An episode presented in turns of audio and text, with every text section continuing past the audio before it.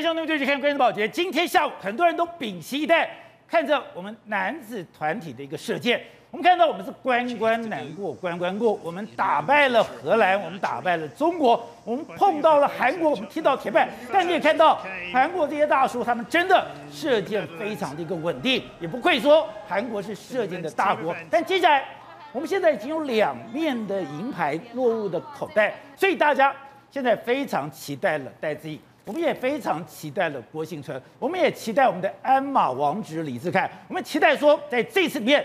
真的有一个漂亮的成绩，不是只有金银牌，而是金牌可以入袋，这有可能吗？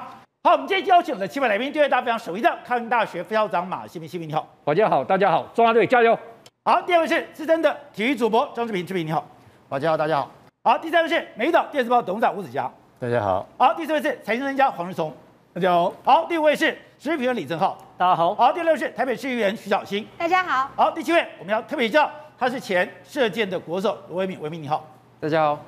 这边冬奥才刚刚开始，哎，我们现在已经有两个银牌入袋了，这是过去从来没有好的成绩。第一个当然就讲柔道的杨永伟，哎，第一次参加奥运就拿下了银牌，而且是我们柔道项目里面的最高成绩。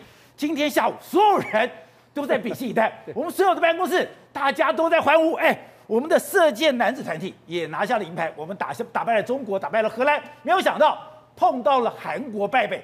好，那接下来台湾好想拿金牌，我听讲才知道说，原来台湾有一个十年黄金梦，十年黄金梦就期待今年可以收成，今年可以拿到奥运的金牌，而戴资颖、郭幸存、李志凯都是黄金十年梦的这个里面的成员。宝杰，你讲对了。今天我们的奥运选手在东京让人热血沸腾，对，表现我这热血沸腾的表现，给他们按一个大大的赞。已经拿两面银牌了，对。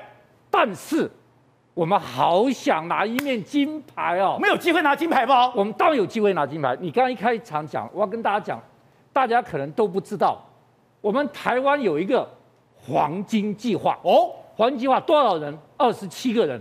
二十七个最顶尖的黄金五虎 A 计划，这五个人就准备拿金牌的，真假的？今年都有可能拿金牌吗？这五个人出去一律坐商务舱哦，不管大比赛、小比赛、训练、一地都是商务舱，五星级饭店，陪练员、教练要什么有什么。所以我们花了十年的时间，对，我们针对二十七个人，他有三个等级，对，三个等级里面最高等级有五个人。五个人出国一定商务舱，一定五星级饭店，一定有陪练，一定给你最好的待遇。黄金五 A 级，戴之颖、周天成。哦，这个空手道的文之颖，鞍马王子李志凯，最后一个我们夺金大希望大热门郭幸存，这五个，另外 B 级十一个，B 级有十一个，C 级十一个，好。今天真是蛮可惜的，我要这样讲。这样。两大可惜，第一个就是全局的林玉婷，我本来是看好她的，她有夺金的希望。她有夺金，她是世界排名第一。哦，她是大会的第一种子，三十二强她轮控。我跟你讲，大家要知道，东京奥运只有第一种子跟第二种子有轮控权的。哦，她轮控，但她签运太差了，她十六强遇到了世锦赛金牌。世锦赛金牌，世界锦标赛金牌，菲律宾，好，遇到很强吗？哦，那个很强，但是我今天看，对不起啊，这可能是我这个为台湾加油心切。我觉得今天他赢了哦，我觉得裁判不公，为什么？我觉得他都是他在主动出击。好，大家一定要知道，这个他是世界第一，林玉世界排行第一，可能大家都不知道，台湾第一个也是唯一一个女孩子拿了世界冠军的李玉婷。我们从来没想到女子拳击我们可以拿世界冠军。她是女子世界冠军，拳赛世界冠军。世界冠军，我跟你讲，她是小时候看日本漫画《第一神拳》，哦，是吗？就爱上了。她是看《第一神拳》长大的。长大的就看上去。第二个，我要必须讲比较心酸的，对不起啊，我报一下她家的事情。她妈妈在他小时候被家暴，哦，她就说：“我以后当我妈妈的保护神，我要用拳头保护我妈妈。”是，他就去练拳头。所以他是等于是后来是单亲家庭长大的，所以我特别特别今天要替他加油。他今天如果击败了菲律宾这个强劲的对手，对，他金牌路就看到了。哦，哎，好，所以他在这一次的冬奥最强的对手，对，就是这个菲律宾，就菲律宾。那结果没有想到第一场碰到他，我觉得是被裁判做掉了。对不起，这是我主观的想法。第二个就是柔道的连真理，连真理，她是我们柔道的大姐大，他本来也是看好有金牌拿牌希望的，就没想到今天也输了。最可惜是射箭啊！我跟你讲，他们倒吃甘蔗啊！怎么样？十六强遇到澳洲，你知道最后结果是什么？怎么样？打平哦，打平 sudden death，加射三箭，他们靠加射三箭赢澳洲，惊险赢澳洲。大家想完了，十六强就这么辛苦，八强你知道遇到谁？怕谁？中国大陆赢中国，赢中国大陆，把这个强敌啊！四强遇到荷兰，大家观众一定想，荷兰嘛，欧洲人不会射箭，世界排名第二。荷兰是世界排名第二，荷兰输韩国，只输韩国，世界排名第二。结果我们六比零把韩国干掉，完全都没给他机会。就冠军赛，我们真希望，好想赢韩国，就不小心输给韩国。这个，但是我觉得男团拿银牌，超出我的预期之外。可你刚不是讲吗？我们有一个十年的。黄金夺牌计划有戴资颖，有郭幸存，有李志凯，有今周天成，哎，都够啊，很强啊。对，全国人现在都在帮戴资颖加油，目光在戴资颖。我跟你讲，今天戴资颖虽然出战的对手不强，是我从头看到尾。哦，第一第一局看他居然没有很用用力的赢，心脏都快跳出来了。好，我要跟大家讲，戴资颖这个金牌路上。险关重重。什么叫险关重重？关关难过。好，我简单的跟大家介绍一下，女子羽球分为十四个组，哎，哦，参加人这么多，分十四个组。好，十四个组，只有十四组的冠军可以打复赛。复赛大会第一种子是谁？陈雨菲，哦，中国大陆的。中国的。对，好，大会第二种子戴资颖，哦，他们这两个小组直接进八强。所以十四组里面有两组，他们两组冠军直接进八强，剩下十二组要拼六个名额，十二组冠军先对，出六个名额，加上他们两个就八强了。我跟你讲，戴志颖八强考验才开始，他八强的对手，要不然就泰国第五的伊瑟龙，要不然印尼时期的东中，这都以前输他呀。我跟你讲，伊瑟龙是戴志颖最老的对手哦，他们两个有赢有输。所以八强，戴资颖对伊瑟龙是一个关键之战。是哦。好，我刚讲了，戴资颖如果八强闯过了伊瑟龙，你知道四强他会遇到谁？四强碰到谁？遇到这个日本的山口。哦。好，他遇到日本的山口。好，排第一种子的大陆陈宇飞，四强遇到谁？谁？日本的希望。他名字就叫希望，日本的选手叫希望。对，当然他前面还有两个字，但我喜欢叫他希望。他名字叫希望。我跟你讲，日本人在女子羽球要做世界大对决。哦。第一种子对希望，第二种第二种戴资颖对山口。大家说马老师，这两个有什么厉害的？我告诉你，戴资颖在世界球后的宝座做了三年。谁把他球号搞走搞去的？谁搞掉的？山口茜是吗？山口茜成为日本有史以来第一个，也是唯一一个登上女子世界排名第一的。是，是他把戴资颖的又抢抢去，但现在又抢回来了，又抢回来。戴资颖现在世界排名第一，但他大会第二种子。你想想看，日本多希望这个山口茜四强对决戴资颖，对，希望希望日本人第一个拿下世界总冠军的。日本没有人拿过世界联中总冠军，希望是拿出第一个世界联中总冠军的，他去对第一种大陆的全宇飞。日本有安排好的，日本多希望这样子世界大对决，但是戴思颖要先过伊瑟龙，先宰他。那山口茜要先过印度一姐辛杜哦，过了之后他们两个才能够来见面。那希望要想打到中国陈宇飞，他在八强的时候。要先过大陆另外一个厉害的女将，叫何冰娇，所以现在女子羽球扑朔迷离。但是我们小戴世界排名第一，是夺冠希望还最浓厚，也是赛前最被看好的。而且在所有里面，哎，你现在最看好的是郭幸存。刚才我讲戴资颖八强赛关关难过，要关关过。郭幸存，对不起，我在那边先讲，你知道我认为他夺金的机会是多少？多少？百分之九十五，这么高？百分之九十五。好了，刘宝杰，你应该问马老师，他这剩下百分之五的敌人是谁？你猜是谁？谁？你我问你，一定猜得到吗？郭幸存。哦，他敌人就是他自己，他最大敌人就是他自己。为什么？他只要克服了他自己，那他以前的对手呢？就没有对手了。好。我跟大家讲两件事情，就知道他为什么要克服的是他自己。第一个，这次奇怪了，很意外，他最厉害的敌手全部退赛了。为什么要退赛？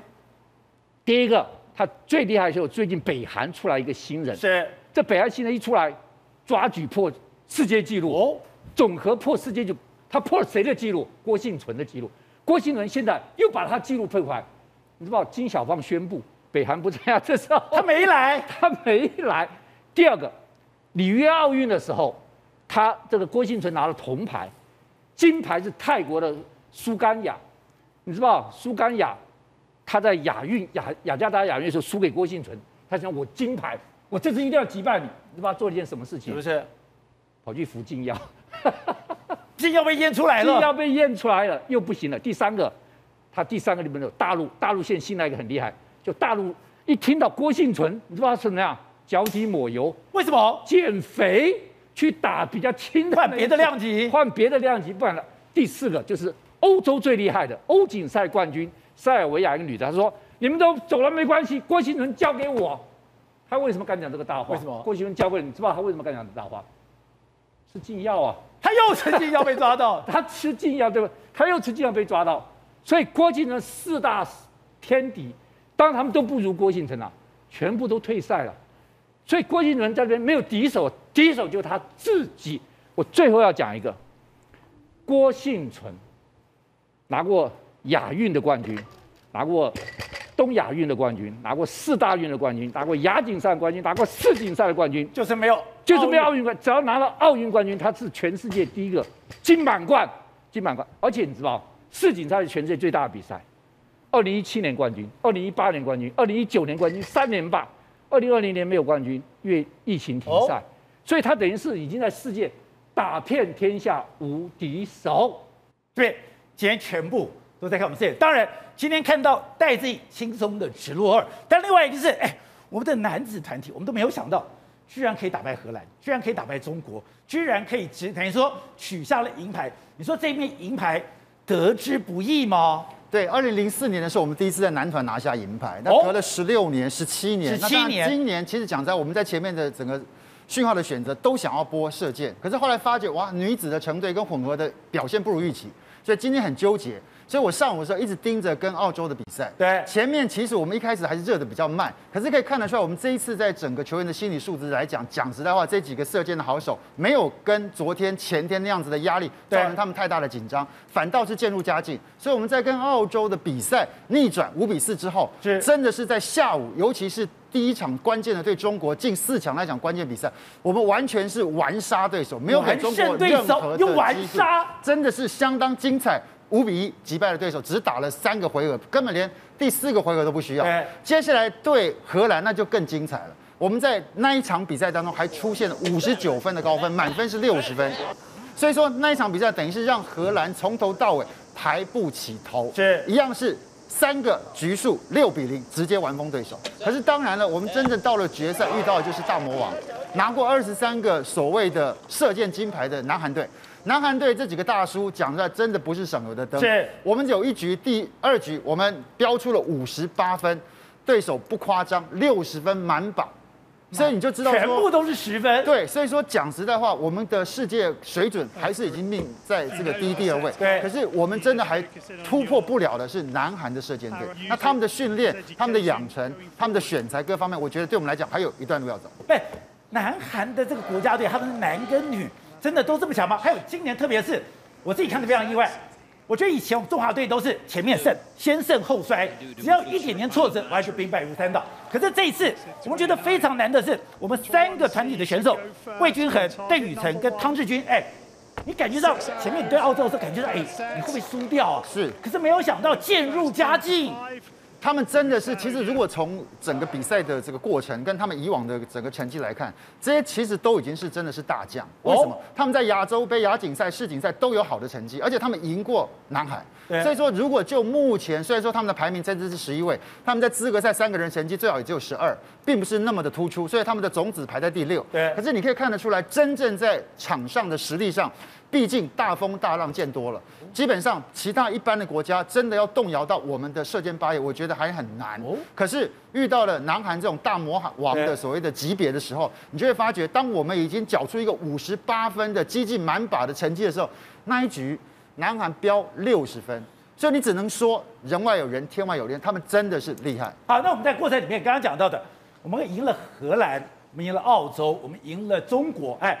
你说荷兰居然是排名全世界第二，荷兰的射箭有这么强？对，这一次的整个排名还是照你整个所谓的资格赛之后每个人的成绩加总之后来做你的所谓的种子顺位。那荷兰在这一次是排在第二位，可是比较有趣的是，当荷兰真的在去面对我们的这场关键的四强的赛事的时候，你可以真的感觉到荷兰的第一箭开始到最后一箭，整个头是抬不起来的。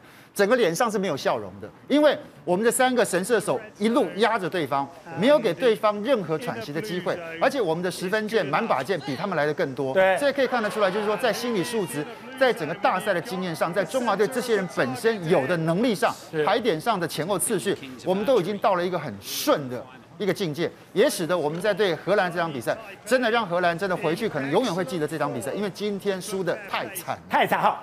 那过去都会认为说，哎，射箭拿韩国人强，可中国也很强啊。可是中国今天刚刚讲的，我们是完杀，是五比一，哎，我们的有差距这么大吗？其实有些时候临场的表现很重要。那当然，其实我们或许大家会讲，我们可能在以前的射箭有一点点巨寒，有一点点拒。可是其他国家对我们来讲，在射箭场上，它并不是个咖哦。所以尽管中国在很多的项目上或许比台湾的整个运动好，可是，在射箭这个道别上，讲实在话。中国的成绩远远不如台湾。好的，在这过程里面，这三个韩国大叔为什么这么巧？有人讲说，韩国的训练是那种非人性化的，他会放一条蛇，他会吵你，他会让你有各种临场的这个反应，是真的吗？其实这样讲好了，有很多的传言啊。那他也有很多记者问过韩国队这个出来的比赛的选手，当然他们都是笑笑的答了。可是其实韩国本身的训练就很清楚的说，简单就像我今天在播的时候讲的，我只认中间那个黄色的，其他的旁边的蓝色跟红色的靶，那根本就不叫靶。所以他们的目标很清楚，只有十分，只有十分。其他都不算数，他们从小去培养的这些人才，从里面去拔起，找到好的人才之后，他们的企业给了很大的资源，对，放蛇啦，模拟训练，盖一个类似奥运的场馆，他们都做得出来。因为对他们来讲，韩国的整个射箭就等于是美国的梦幻篮球队，在韩国来讲，射箭是崇高的运动项目，是霸业。从一九八四年开始，射箭完全是看韩国队表演。好，一比三。刚刚讲到的是，过去我们都觉得中华队的选手都是先胜后衰，只要中间碰到一点闪失、一点挫折，就会兵败如山倒。可是这一次看到了中华射箭的团体赛，很难得是，你就算前面有一点点逆风，居然抗压性都非常的强，都能够撑过去。哎，你们是怎么练出来的？呃，其实射箭本身就是很吃一个临场反应哦。对，当下的风它随时都会都会变向，以及风的大小都会转变。那选手之间互相要提醒哦。如果今天你在拉弓的时候，风向突然变了，后面的选手就要去提醒。对，所以这是临场反应。我们会看到今天的的决赛中，我们韩国跟中华队其实有时候选手放箭的时候会撇一下。对对，那有可能是选手他做一个修正哦。对，在那一秒之内放箭那一瞬间去修正，有可能是因为风向变，有可能是因为他觉得他放箭的那一瞬间没有放好他的。持空手去撇一下，去做一个修正。我曾经看过说，射箭它不见得是一个科学，它是一门艺术。因为那个箭射出去，它不是直线的，它是飘的，它是像蛇一样。所以你怎么去掌握那个路径很难。是没错，那就要看我们选手自己在判断风向，以及我们射箭动作到底有没有做得完完全。是好，那你今天帮我们带来这个弓，带来这个箭，也就是说，我们以为说，哎，我只要瞄准的，像嘴型我们这样射击一样。我的准心，我的靶只要三点一线，嘣的就出去。你说射箭没有那么简单，是射箭是刚刚讲，你要有风，你今天的气候，你甚至旁边的噪音，所有东西都会影响到你的成绩表现。没错，那这是我们的弓跟箭。那我们今天奥运其实很多观众都不太知道，我们弓这个是假箭假箭片，我们弓要把它拉开，要有咔的一声哦，我们才可以把箭放出去。是，所以它就难在说，我们今天如果搭建搭在弓上面的时候，我们夹箭片好，在这种高张力的情况下，我们拉弓拉弓的时候，我们的肌肉会紧张嘛，对，会稍微僵硬，还要伸展，还要过箭，还要放出去，要在。心理的一个状态，一直去调整。等会我们看下他那个箭，我今天才知道有那个东西。你在拉的时候，那个夹箭片会咔的一声。是的，就在那个场合里面，没错。我要听到那个咔的一声，我才能够放箭出去。是，所以其实韩国队在备战奥运之前，他们都找了一个像今天这一次我们比赛的场地是在港口，对，有可能会有船经过，哦，对，都有可能额外的噪音。那他们就是找在。呃，韩国地区有在靠海边，对，那随时可能都会有船经过，也许对，所以这个的噪音对选手来说确实是一个影响之一。噪音都会影响。是，像我本身在二零一八年亚运，我跟魏均珩以及汤志军在金牌战对到韩国队，呃，我有一支箭拉起来撑了十秒。为什么撑那么久？是，十秒很久哎。因为我在拉起来第五秒到第七秒的时候，有一一台很像。呃，消防车的声音是对响起来，它会影响到我在过箭那个夹线片的声音，我可能会误误听错。对，所以我故意撑了一下，哦，再射出去，还好我有命中十分。好，那刚刚讲为什么我要那个讲？你再帮我们示范一次。是，为什么我这样射出去的时候，我要听到那个夹片的声音，咔的一声，是我才能够把箭给射出去嘞？呃，因为我们选手要每一支动作以及。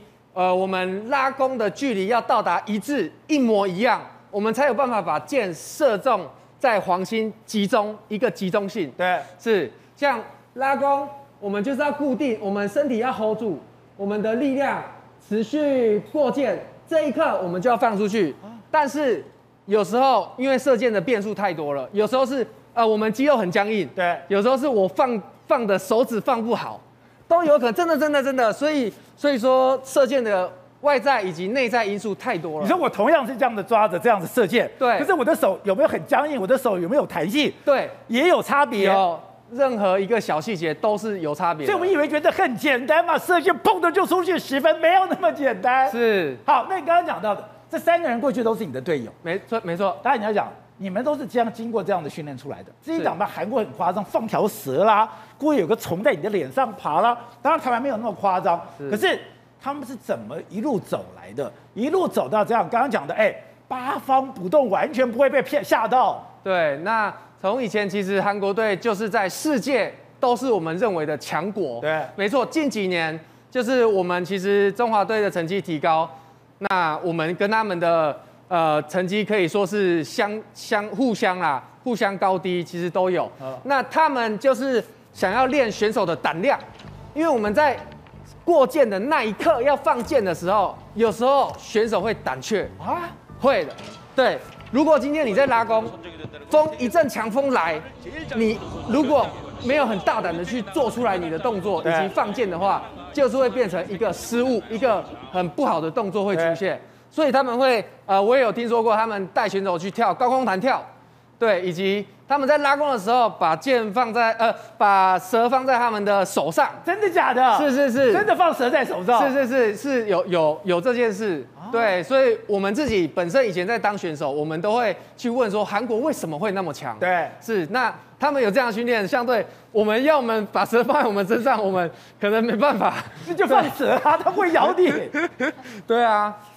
所以，哦、那那他们放蛇，嗯、那我们怎么训练我们的稳定度嘞？呃，其实我们的稳定度，我们的国内近年来有一个射箭企业联赛哦，我们就是呃会邀请观众，然后来发一些加油棒给他们去敲打，让我们国内不止呃奥运国手，呃可能二线三线的一些好手，都可以在这样的舞台上，然后有观众去制造噪音，是让他们磨练一下。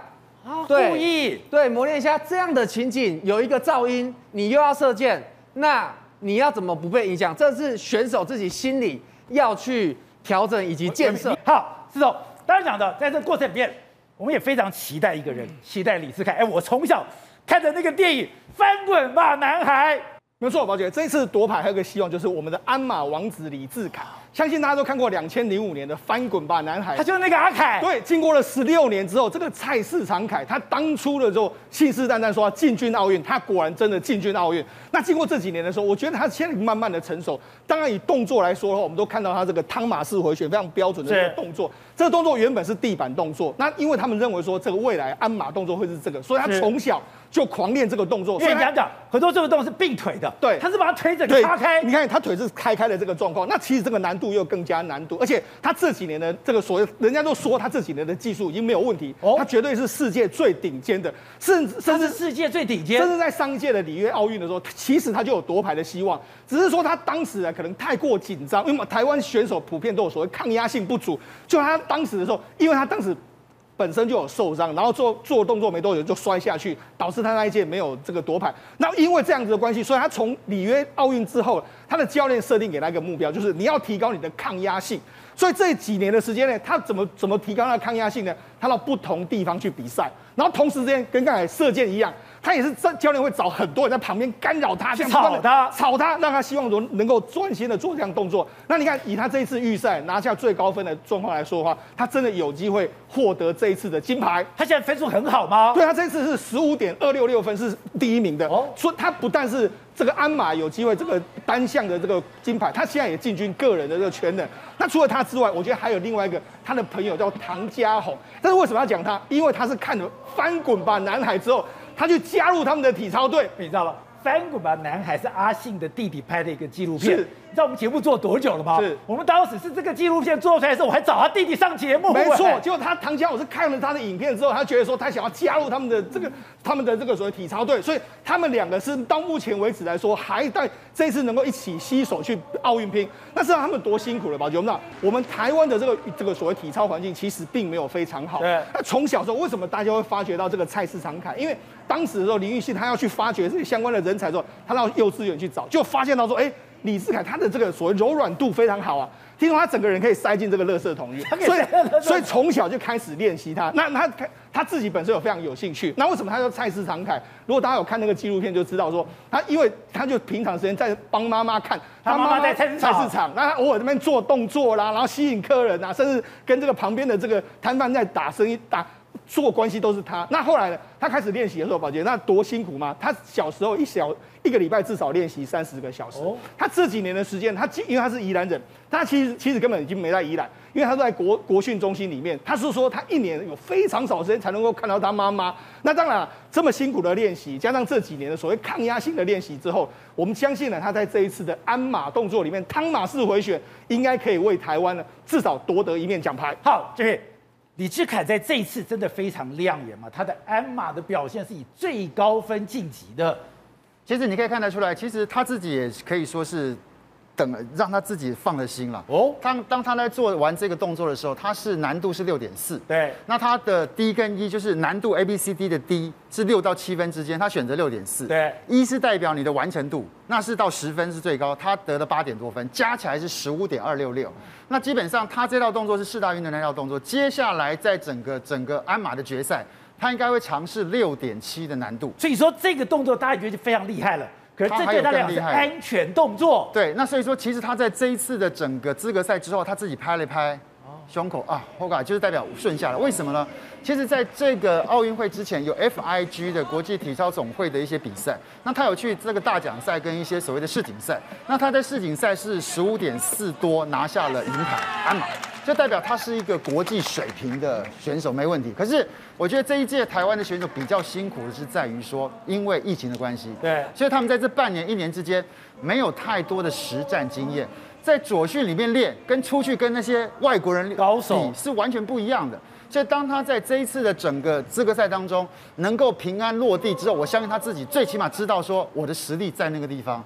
那如果说他在整个资格赛先是以六点四能够拿下最高分，代表。实力往上，难度增加，只要他的稳定度高，基本上我觉得金牌是真的会出现。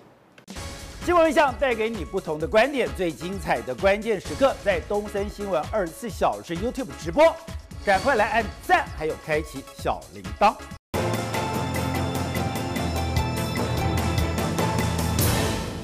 走，我们看到东京奥运才刚刚开幕没多久，哎，没错，我们的银牌、铜牌就开始入袋了。是，而一看这这三名小将，哎，都是第一次参加奥运，这么一个最高的体育殿堂。结果都初生之犊不怕虎，没错。今天杨永伟帮我们拿了一个银牌，对，我们看到了罗嘉玲帮我们拿了一个铜牌，是。今天方婉玲虽然只拿了第四名，可以看到，哎。我们这些都有大将之风，没错。事实上，这几个选手也代表了台湾体育的未来，他们还可以参加下一届，甚至还可以参加再两再两届都没有问题。那样当然这几天最有名的就是柔道的这个杨永伟，他已经变成是全民的这个很多女性朋友他们的心中的梦想情人。那事实上，他能够这个他是台湾组的这个这个选手，那他住在屏东市，那他们从小其实他们从小练的环境都没有太好。他曾经说过，他以前有很多参加很多国际比赛的时候，都是需要人家赞助的。比如说他有一次去黎巴嫩比赛的时候，没有经费，那是后来包括说地方政府还有很多企业赞助他们，才有办法去国外比赛，累积经验。那这一次能够顺利的拿下，他们的经费都很拮据的。对，那这次能拿拿顺利的拿下银牌，大家当然是看到一个未来的希望。那除了这个之外，还有罗嘉翎。那罗嘉翎他这次拿到铜牌，因为他年纪非常小，他年纪只有十九岁，晚上他身高非常高，一百八十三公分。那因为他们出生，他们家从小就是跆拳道世家，对，所以他从小就在练跆拳道，他也非常有兴趣这个跆拳道。他爸妈都是教练。对，那他说什么？他说他过去一年的时间里面，为了准备这个奥运的时间，他跑了七百公里，这个磨练他的体能。那同时他们要控制体重。所以他说他有一一千个小时他没有吃东西，又要挨饿这样的。然后他说他光是踢啊，回踢他就踢了五十万次。你就知道他们练习是练到怎么样一个程度？回踢练了五十万次。所以呢，他们现在这样子那么辛苦的练习，那终于他这一次的顺利的拿下。所以不是戴志颖每天做五百个伏地挺身，他练回踢也贴了这么多。每一个运动选手能够在奥运会发光发热，绝对都是花了非常多的精神。那另外一个比较有一点这个出乎大家预期的，就是举重的这个方管玲。对。那他拿到他是二十一。公他是二十一岁，那拿到四十九公斤级的，拿到第四名。那事实上她也是非常有非常有意思，因为为什么？因为她是个周族女孩，从小他们家境是不太好。那家境不太好说，那为什么要练体重？因为偶偶然的状况之下，她的教练发现到说，哎，她非常有爆发力，可以练这个举重。这么小，对，有爆发力。于是呢，她就开始在练这个举重。那她练举重的原因是为什么呢？而且说说实在，因为他们家境不是太好。哦，所以他就说呢，我参加比赛的时候，偶尔会有奖金入账。那奖金入账的话，我可以帮助我的妈妈改善我的经济的这个状况。那有因为他们状况不是很好的时候，所以他长期的有时候台湾世界展望会长期的资助他，资助他的这个生活，资助他的这个整个比赛的这个过程。所以呢，他因为这样子慢慢慢，那他这次因为拿到第四名之后，有三百万的奖金入账，我相信对他妈妈或者对他来讲的话，都是一个非常大的这个经济支柱的这个状况。所以我们刚才谈就是这三个人出生之犊不怕虎，而中间你对于罗嘉翎。特别惊艳，本来之前没有人注意到他，一下拿了铜牌。你说他太可怕了，他的心理素质太强了。其实简单讲，我们在转播的过程当中跟选赛事的过程当中，这三个都不在我们的预期范围之内。简单讲，这就是这一届最厉害的地方。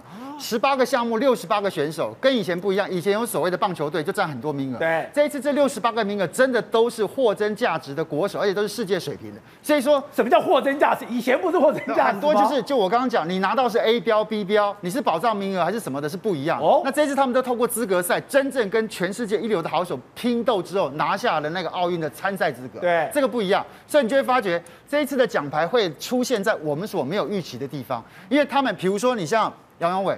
他的教练跟我讲，他真的是吃课表的完成度是超过所有人，而且他相当自律。你给他的课表，他一定吃完。运动的练习，什么叫做吃课表？吃课表就是所谓的训练课表。哦，你给他今天开的菜单，他会自己开菜单加菜单。就是说，你要求他今天，比如说跑一百、跑五百、跑多少，他给你加倍 double。对，所以你会发觉他在对法国选手跟最后的决赛，虽然说输了，你不会觉得他累。你会觉得他的体能是无限的哦，那这是我们以往在看到选手来讲比较少见的。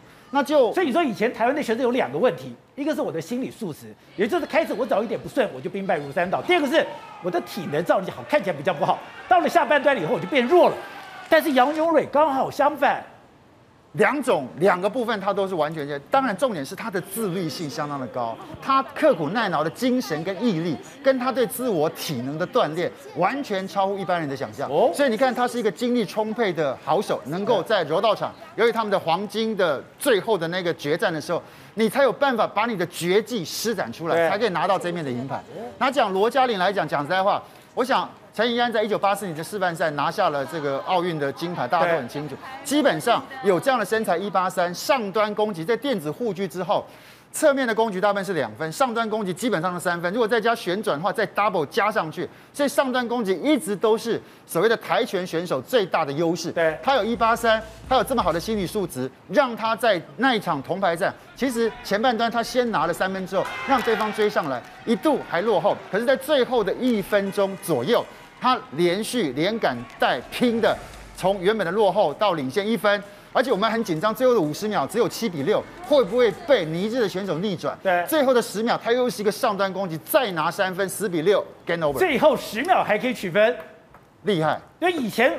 我们到后面我们就会放弃，他是到最后一秒钟还打到底的。对，我就发觉其实现在一方面训练的方式也不一样，所以说这些选手本身第一个知道我自己有那样的值，我欠缺就是要好好的训练。对。那当你对这个东西的体验是深的，你知道你怎么去运用科学跟运用其他的方法强化你的体能，任何的比赛都一样，没有体能，你有再好的技术，到后面一样是玩不下去。好，小谢，当然这一次很多台湾人为一个人抱不平，为了庄智渊抱不平，哎。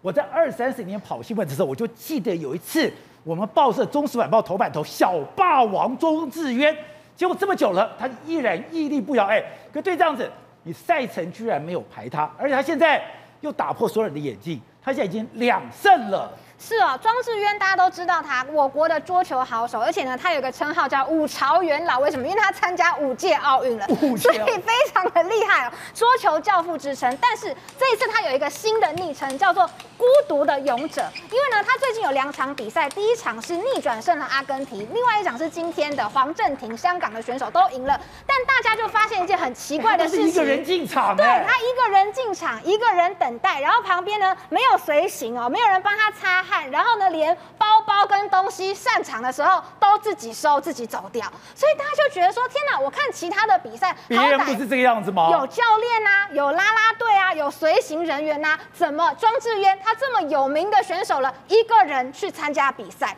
所以大家就想说：啊，原来是这样子哦，因为。呃，中华队的这个教练呢，也是有名额限制的，所以总教练、男性教练、女性教练都满了。他其实真正想要把教练留给谁？想要留给他的妈妈，也就是长期以来陪伴他的教练李桂梅女士。她的妈妈不仅很会打桌球，而且心理素质也非常的强大。为什么呢？我们都以为运动选手在场上，只要你的运动表现好就可以步步青云嘛。结果他在十七岁的时候发现说，原来还要搞定这么多的派系，哇！所以呢，他妈妈就告诉他说：“如果你怕被人做掉的话，你就打败所有的人。”他就秉持着这句话。所以到现在，你发现呢，中华奥会多么的大小眼，所有的网友都批他抱不平。我们应该会在这个脸书上面去公布所有的选手的赛程以及他的战绩。结果大家发现说。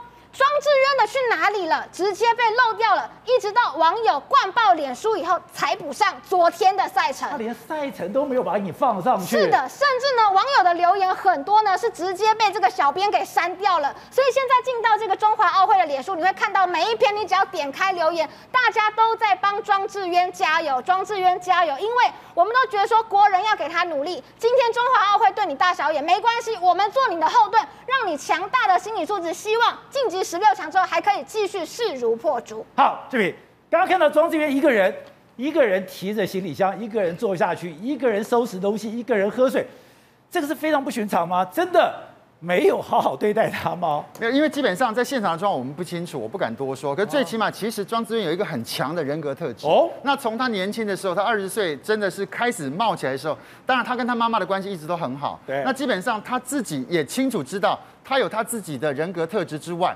他有他自己的能耐，那一定要在运动场上能够表现出来。所以他去参加了欧洲的所谓的职业的联盟，他并没有跟着台湾的所谓的一般的所谓的桌球的一个概念往下走。那一方面也是他有那样的能力，他有这样的心理素质。当然，相对而言，一定过往有一些些彼此的一些沟通。那至于说沟通的结果不知道，可是最起码他已经练就了自己能够独当一面。而这一次。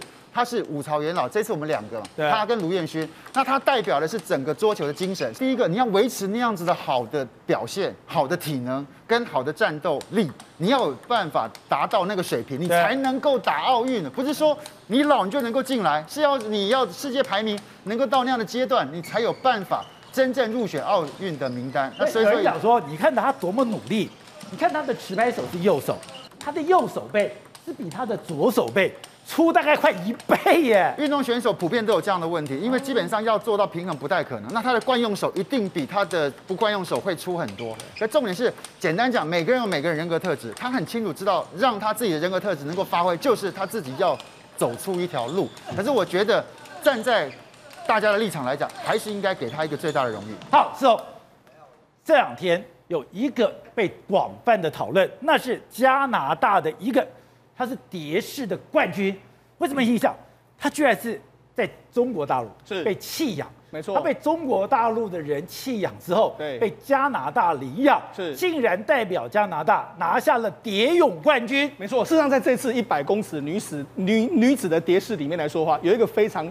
大热门就是中国的蝶后叫张雨霏，那原本大家认为说她应该是有机会，结果在今这个决赛里面来说，的确没有错。张雨霏在前五十公尺里面，她是游出超越世界纪录哦，甚至连转身过来的时候，她都还是领先。但没想到最后有一个人窜出来了，叫做麦这个麦尼尔，麦尼尔他这他窜出来之后，后来变成是他在终点的时候。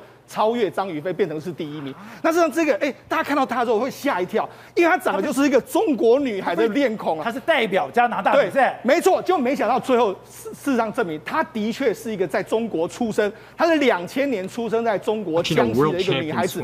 那因为当时的父母弃养的关系，弃养之后，她就后来被加拿大的这个他们麦尼尔这个夫妇领养。那领养之后呢，她她就从小就说，哎、欸，她喜欢去游泳，那所以她从小他们就帮她去练习游泳。那练习游泳之后，他甚至在八岁之后呢，参加比赛之后，他就决心说他要参加奥运会。好，那后来他就不断的在练习，不断的练习。他他后来到两千零十二岁开始练习嘛，那结果没想到到两千零一十七年的时候，他突然发生到一个重大的事件。他怎么了？他当时去新加坡比赛的时候，比赛到后来之后，他突然发现到说他没办法呼吸啊。是他会对氯特别过敏。你如果有氯的话，他真的会过敏，会更加严重。刘宝杰你也知道，这个整个游泳池里面都会有氯啊，都会有氯的这个状况，所以没办法。他后来过去几年的时间，他几乎是没办法比赛。那后来呢？他慢慢的克服。后来他们这个加拿大的其他的，哎，美国其他的游泳队收留他，收留他之后，慢慢的看他，他用非常强大意志力，还有治疗，克服了他对氯的这个敏感，还有他自己本身的这个所谓的气喘的这个问题之后，在二零一九年之后，慢慢成绩越来越好。他二零一九年的时候，当时呢，他就跟代表加入选加拿大队，然后当时呢，在世界的游泳比赛里面来说的话，当时就已经拿到了蝶泳的是世界冠军，所以当时大家都认为说他非常有机会。就果然他在这一次的这奥运会里面来说，击败了中中国都觉得非常有希望的张雨霏，就没想到变成是世界冠军。弃养代表加拿大，居然挡住了。中国最强的选手，这是一个非常有意思的故事，就是被在中国被弃养一个女孩，到加拿大之后练成了这个蝶泳的冠军之后，打败了中国原本希望非常深厚的这个蝶后，所以这是这个人生的机遇，真的是非常奇妙。好，正好这次的东京奥运真的是一波三折，这个一波三折现在有一个非常大的麻烦，有一个台风直扑而去吗？没有错，这个台风啊叫做尼伯特，尼伯特台风其实它是要直扑东京这边的。可是呢，我们今天如果下午去看，尤其是中华队对对南韩的射箭的时候，其实就可以感受到那个风已经在慢慢增强了。所以呢，两边其实都是顶着风在做射箭。真的假的？真的，因为所以我们今天看到，我们跟南韩比赛的时候，射箭的时候已经有风了，已经起风了。而且这个射箭场地叫做梦之岛公园，它就在东京湾的入入海口。所以说，其实那边的风其实是开始慢慢增强。所以这个尼伯特台风，现在东京奥会奥奥委会已经说了。明天哦，个人赛只比到上午跟下午，说射箭到晚上，所有个人赛全部取消。为什么？因为那个风就会大到会影响到你射箭的准度了。所以说，其实比比射箭，我们刚刚一路谈那种稳定度啊、训练等等的，有时候还真的还有天气，对，要看天吃饭。有时候你射出去那一瞬间来一个风，其实你是在你。所以我们今天跟韩国比赛也受到风的影响，受到风的影响。其实从今天下午中午过后，其实开始陆续就有风，所以很多选手都是其实那个场地蛮不好控制的。好，因为今天我们在跟南海比赛的时候，是当时你从这边看已经起风了吗？而这个风。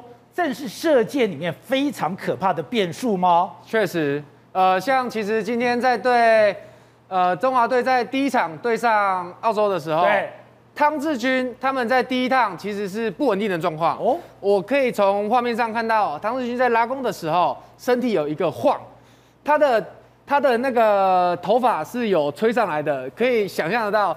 那个风是直接扑面而来的，是是是。所以其实如果今天这个风会影响到选手在拉弓的重心，他身体有晃动，事实上这是会直接影响到选手的成绩。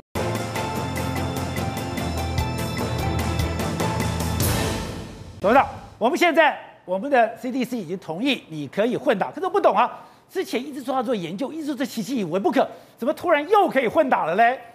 所以啊，这个是事出必有因呐、啊，而这个混打突然间很突兀的出来决定，那我们一看就知道嘛，这整个事情的发展。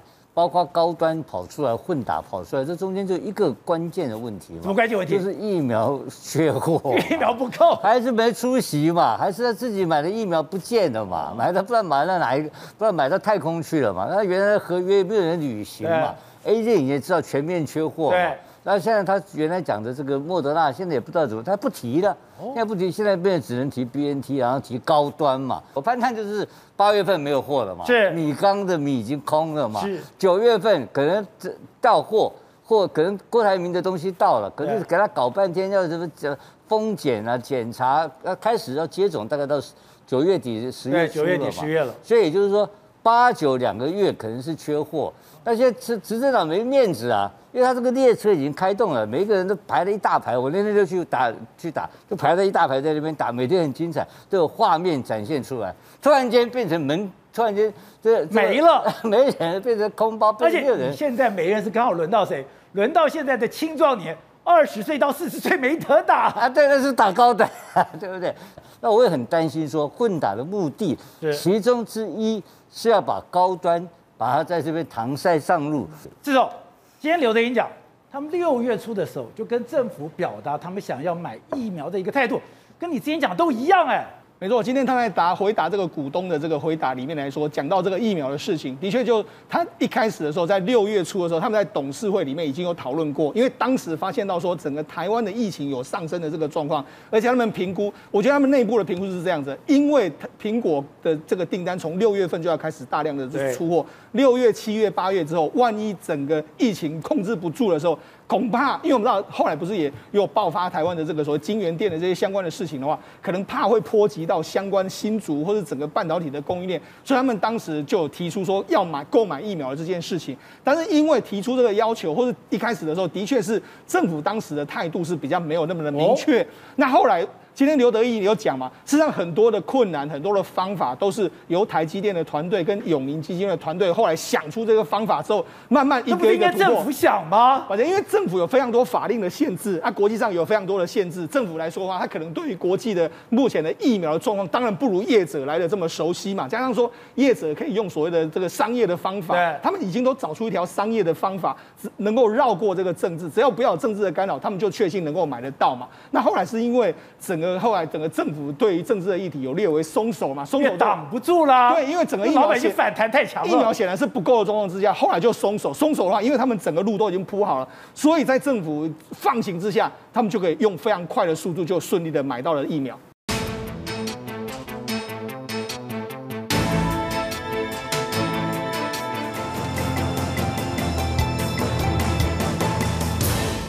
看关键时刻，这一次的东京奥运对台湾来讲真的是惊喜连连。没有想到开幕没有多久，已经两面的银牌入袋，而且都是我们无法想象的。我们看到过去都觉得柔道是日本的国粹，是我们台湾跟整个世界有一段的差距。可是没有想到，我们竟然拿下了奥运银牌，而且我们拿下了奥运银牌是吞了三次的指导，不然。我们跟金牌的差距其实是在伯仲之间。另外，今天很多人大家都要守在电视机前面，惊呼连连。我们的男子组的射箭队竟然拿下了亚军，我们打败了中国，我们打败了荷兰，我们打败了澳洲。当然没有想到有这么好的一个表现，但也可以看到韩国在这个领域上面它有多么样的一个强大。但今天也有一些让人感觉到心碎的画面。本来我们认为。夺牌非常有希望的连珍羚，就没有想到今天也是碰到了三次的指导，竟然输掉了。虽然他讲我已经做好了所有的准备，我要应付这一场的比赛。他说他作为一个选手，他接受这样的一个整个比赛的一个规则。但是他出来了以后，还是痛哭流涕，我们看了也非常的一个难过。我们现在已经有两面的银牌落袋，那接下来我们有可能在这一次的东京奥运创下我们历史的记录，拿下金牌吗？好，这一次在里面有两位来宾加入讨论，第一位是东京奥运柔道培训队的训辅委员许淑慧许老师，你好。宝杰好，各位观众朋友大家好。好，第二位是前体育主播于希杰，希杰你好。宝杰哥好，观众朋友大家好。好，这这一次你是负责全程的一个转播，然后在这个过程里面，哎。你说柔道的项目最让你跌破眼镜、最出乎意外，第一个没有想到，哎，杨永伟居然在这个项目拿下了银牌，而且他是跟金牌伯仲之间。另外一个，大家以为说夺牌非常有希望的连真林，竟然也连吞三次的指导，居然被挡在十六强之外。我要老实说，我们刚才一开始在做预估预判的时候，都认为连真林，因为这可以说是上一届的第五名哦，他上一届第五名，而且他本身在日本的职业的柔道是柔道队伍当中是所谓的队长，所以他基本上已经是个身经百战的好手，他准备的很好。你说他在日本柔道队？对，在日本的一个实业团的一个职业队当中是他的队长，那，这很难的，外国人在日本柔道国际当中当队长，基本上他是一个很有能耐的一个选手。想不到在今天遇到出生之犊不畏虎的对手，竟然真的翻船了。可是我想，真的让我最意外是，其实讲实在话，台湾的球迷队还是台湾的这种运动迷哦，对柔道不是那么的熟悉。可是柔道很棒，而且很多人在从事。对。可是我们的柔道并没有我们想象中的那么的强大。对。最起码我们感觉到比较小众。对。可是你就发觉哇，原来杨伟在这几场的过程当中，他在那个所谓的 Golden Score 的那个过程当中，他的体能条件好。那他基本上本身的技术面也够完备，所以他没有什么太多的破绽。那他最后都有办法在 Golden Score 的那个阶段当中，用他的固定技，对，来把对方给制服。那基本上你就可以发觉说，哇，原来他在默默当中已经成长到一个我们所不了解的阶段。我觉得这是一个很开心的事情，因为。其实以往我们对跆拳道熟悉，我们对空手道熟悉，哇！现在接下来我们又多一个柔道，对，以后的这几年，我相信一定有很多的年轻好手可以走上他的脚步，越来越好。对，说杨永伟在取得这个银牌的过程里面没有任何侥幸吗？没有他真的是实打实的拿下这这个这银牌，而且在这个过程里面。不管是力气或体力，他都很强吗？基本上你可以看得出来，其实四分钟的比赛，其实通常来讲，高手都过招，你没有什么破绽，你真的没有办法在四分钟之内把对手给撂倒。重点是到了后面那个真的是无限延长加赛，对，看谁先得分。那基本上你在跟对手搏斗，讲真要又能够拉的地方有限，你在跟对手搏斗的过程当中，其实很费体力，而且体力的消耗很快很快。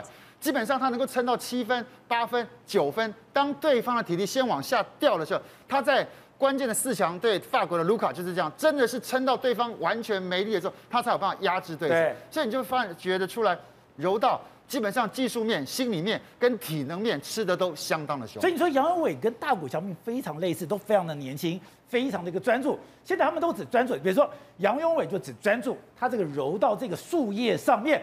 别无旁骛吗？我都觉得其实这是一个最基本的概念。大谷在他年轻的时候，他就画出九宫九宫格，他所有的目标就是要做世界上最棒的棒球员。那他在不断的精进，从日日日本的火腿队一直到现在的天使队，你就会发觉哇，他真的是把他身体、身材各方面练到头打二刀流。对。那我们在台湾的选手当中，你会发现说，或许我们以前对他不熟悉，可是从他这一次的表现，最起码我觉得最大的关键体能。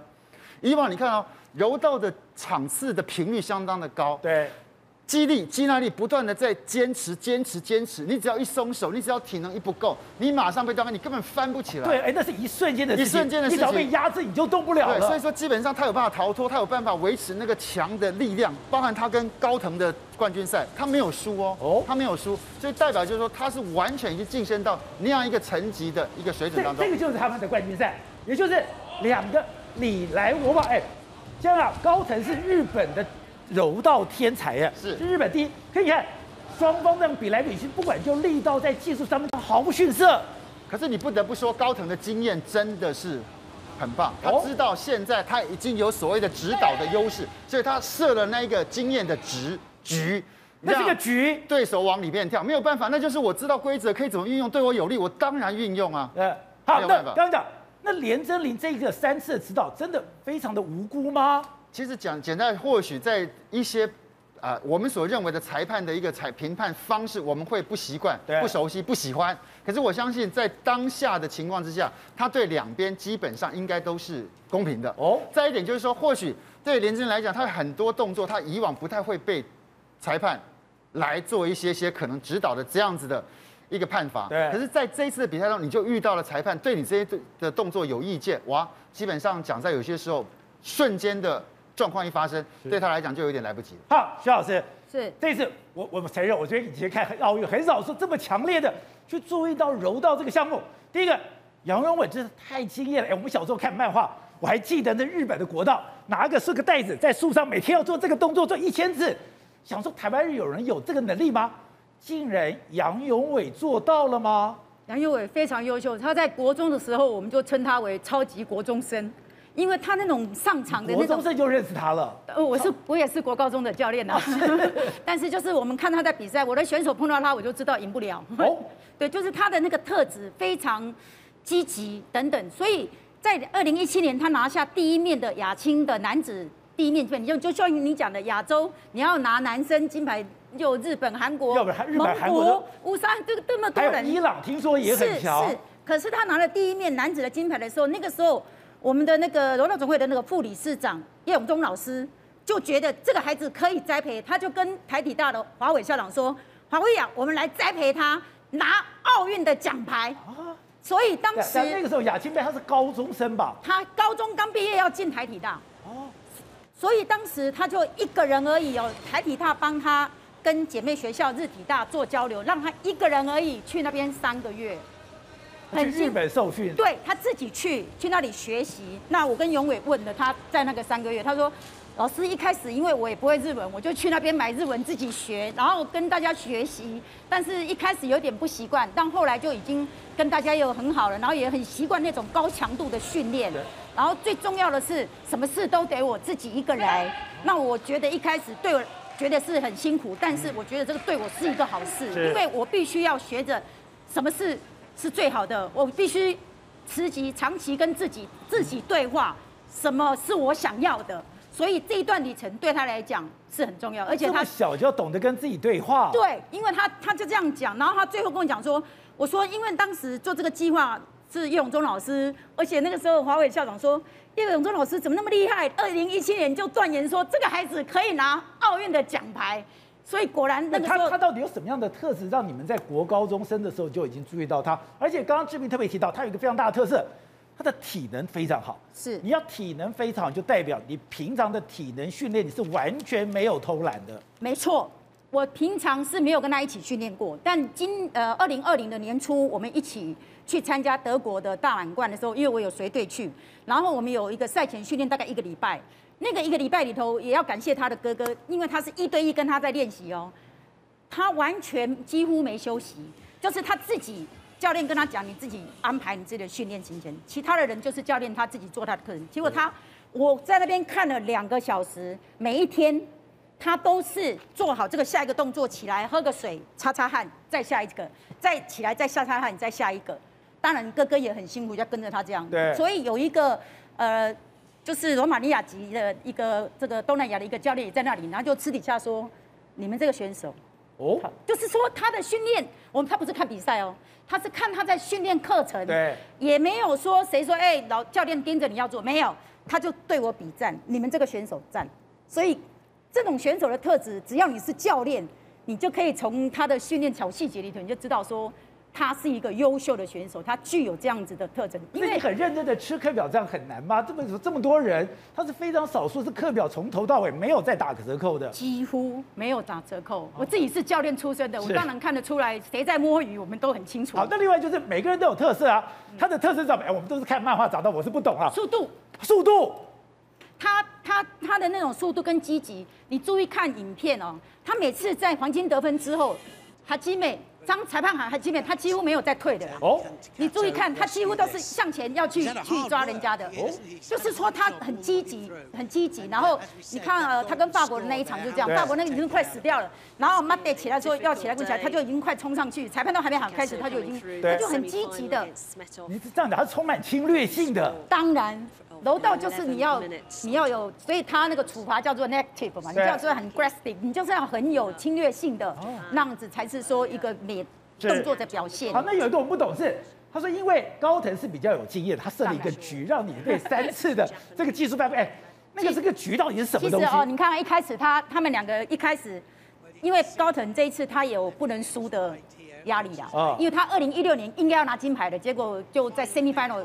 输掉了嘛，所以尤其这次在东京，他根本没有输的这个，而且他前面的那一场几场都是很危险的，所以他后来就了解跟跟永伟的时候，他第一开始是两个人都，哎，你不抓我，我不抓你，然后就被判两个人都不抓嘛，后来就是有一波，他真的是比较有经验，高腾一三年、一七年、一八年世界柔道锦标赛冠军呢。然后那个时候，永伟都还没比国际赛呢。说实在话，所以当时他就第二第二次他就有一个连一波的动作起来。但是你一波的时候，有时候裁判的心理只要有一个比较好一点的时候，他就赶快抓另外一个，就会有这种情形，因为他要鼓励你攻击。对。所以当当你落后两个，你一两个这个指导落后的时候，第一个你心里也会。会慌，但是我觉得为什么永伟我还没有跟他讨论这一点，因为我觉得这个要等回来再讨论。现在先让我们恭贺他这样，是就是说在第三支你在两支席都落后的情况之下，当对方把你扣住，因为他以为我我看到永伟的动作，他说他他起来说，哎，他单边扣住我，对，可是他扣住你的时候，他脚踢踢，感觉他这个脚故意踢，感觉感觉。我在动作，感觉是我有在攻击。对，那永伟就感觉哎，防守防守，所以就是这一个。但是以我当裁判的经验来讲呢，我本来那个时候我在在主在直播的时候，我就有跟佩莹讲啊，完了，他要用一个策略，叫做两个都不动的情况之下。是。你两只，我就三只了。很多选手会用这样的策略，但是我没有想到他没有判另外一方啦。但是那个已经也没有意义啦，因为他就是三，不管他。另外一个大家非常惊讶的是，连真林讲说，他为了这次的比赛，他已经把自己调到最好的一个状态。虽然他说他接受这样的比赛结果，可是出来你看他哭成那个样子，他的状况目前来讲是在巅峰吗？他今天输的真的非常冤枉吗？基本上。我看哭的不只是他了，我们全台湾很多他的好朋友全部哭成一片了，包括我了哈。但是我必须讲，因为这一次他，你说他准备好没有错，因为他在二零二一的三月份的大满贯，他拿了一个银牌啦，就他就已经觉得说，这个银牌我已经在冠军赛的时候我哪里 miss 掉了，我已经要重新调整。但是因为新冠肺炎的关系，很多后来的比赛都就没有再去出赛，所以他就是关门自己训练，就是在在。实业在他们小松里面自己训练，他对这次是绝对是有企图心的。那我们要回到今天比赛，我看到了一个状况。对，他怎么会输给对方？斯洛文尼亚，斯洛文尼亚这个选手在第一轮的时候碰到的是蒙古的选手。哦，这个蒙古选手是二零一六年奥运的银牌，这么强？对，所以他一上场的时候就把蒙古这个选手摔了一个半身，然后就是很策略。我想很重要的是这一些像。呃，蒙古的这个选手啦，珍羚啦，这些人，包括方田，应该是要拿冠军。日本这一集这一集也没有拿冠军，后来是 Kosovo 拿了金牌，这样。所以这些人早就已经被研究你的一些动作啦。所以在前两分钟，珍羚下去做他的三角固，他是他的特长啊。而且三角固，他的三角固又比永伟更高一截，就是说他可以这样子转换，这样子转换。所以他今天。裁判其实已经有给他很多时间，上来的时候已经是两分钟了。但是同样的，人家也知道你的专长在这里，所以他做了很多破。三角固高手。对，他也做了很多破解的。那因为尤其是一开始体力大家都很好的情况之下，他一定是可以破解掉。所以他两分钟起来的时候就没有没有没有没有成绩嘛。所以他就想说，哎，来，但是比较第一个压制，第一个棋斗是因为。对方他有做一个动作，感觉他是优势，但是对方在移动当中慢慢慢慢身体箍了嘛。其实你不要理他，他就箍，搞不好会被判。但是后来珍玲就把他往下拉下来，就顺势拉下来。陈独保洁你说的，你过去也许会这样做，你看到别人这样做没有被罚，可是这有可能会被罚的空间，所以他因为认定的东西不是那么的绝对，对我把你拉下来叫做动表地板动作，这个是犯规的。坦白讲，你如果立姿，你没有做其他动作，你直接把对方扎下来，就是对你有利嘛。所以，但是也许现在把这样的情形也改为称统称为假意攻击的手势来处理了。再谈到第二支，我后来又回看第二支，第二支就是。对方抓你的手，你不可以去把他的手拍掉，不可以去把他的手拍掉。那拍掉之后，但是就像你讲，也许以前你在拍的时候，这个瞬间当中，人家很快没有去抓。可是你那么凑巧，主审在他面前，他就觉得你这个就是拍掉。那这边刚刚讲，我们有两个银牌落在口袋里面了，没有，我们可能有拿到金牌吗？刚刚马老师讲，我们现在有五个人非常有夺金的希望。第一个戴资颖，戴资颖。第二个我们看到了。郭敬淳，郭敬淳，然后文志云，文志云，然后呢周天成，周天成，然后再加上我们那个这个鞍马王子。李志凯，李志凯是这五个吗？其实基本上，如果真的这一次来讲，我觉得最稳的应该算郭敬淳了。明天比赛的郭敬淳。基本上应该在这个量级当中，目前呃，当然这样讲好像有点太夸张，不过他真的应该算是天下无敌了。以目前的状况，当然只要他的状况维持正常，对，因为在这个量级当中，大家能够举多少，你不可能一天突然间你可以多举十公斤嘛，对不对？那比赛都一直在比，所以我觉得这一次我刚刚讲。我们的所有的选手之所以让大家这么瞩目，是他们是一个一个比赛试炼下来的，所以不是那种你看到突然间冒出来没那回事儿，你是一场真金白银的这样子听下来，就他绝对没问题。就算我们不大家不知道罗嘉玲，我们也不知道杨永伟，他们也是一场一场的这样比出来的。是，所以他们基本上基本上是真的有那个实力，所以他今天在这个殿堂当中，他的一个冒得出来，而不是我们很。在花朵里面，在温室里面包出来的花的，不是他们真正在外面打拼的。那郭婞淳一定是第一个面金牌，再来就是戴资颖。啊，那今天大家也都看到，他已经连着两场直落二的赢，他现在状况很好吗？我我只能这样讲，现在是真的是小组赛，所以大家真的不要想太多哦。小组赛就真的，因为跟他对战的都是世界排名四十以外的。那可是你可以看到小戴有两个很大的特点，我觉得是相当的棒。第一个。他不是真的很用力的把对方打得很难看，他保有对手的尊严，对，这是很棒。第二点，他现在需要的是调整他自己的状态，哦，把那个风向跟球场的感觉抓出来，因为真正的重头戏会在八强才开始。对哦，所以你说他今天开始一开始就是有一点落后，其实他是在抓感觉，在这个调自己的节奏吗？是对他来讲，现在这个所谓的小组赛的难度不高，他赢绝对没问题。可是他如果想要做一些尝试，还是要做一些他的动作去感觉一下，因为他对羽球选手来讲，那个空间感很重要哦。而且两边的风向也可能不一样。不是，我觉得体育馆里面也有风向的问题，对，因为空调本身有空调的设计，所以每一个球馆的空调设计不一样。对，所以这三场球对他来讲就是简单，就是轻松打，让他能够慢慢把自己的状况调整出来。对，重点是八强开始之后，每一场都是。一战定生死，一战定好！那在这里面，我比较没有注意到是我们的空手道文姿云非常厉害吗？对，他在这几届的亚洲的比赛跟世界的比赛，你就看得出来，他在连两届的亚锦的这个冠军，那基本上五十五公斤量级，他的世界排名又是第二，所以说大家对他的瞩目度相当的高。当然，一定是有实力的，而且我想所有人也都在设定他为假想敌。但我觉得现在比较辛苦，我们台湾的这一批就刚刚老师所说的。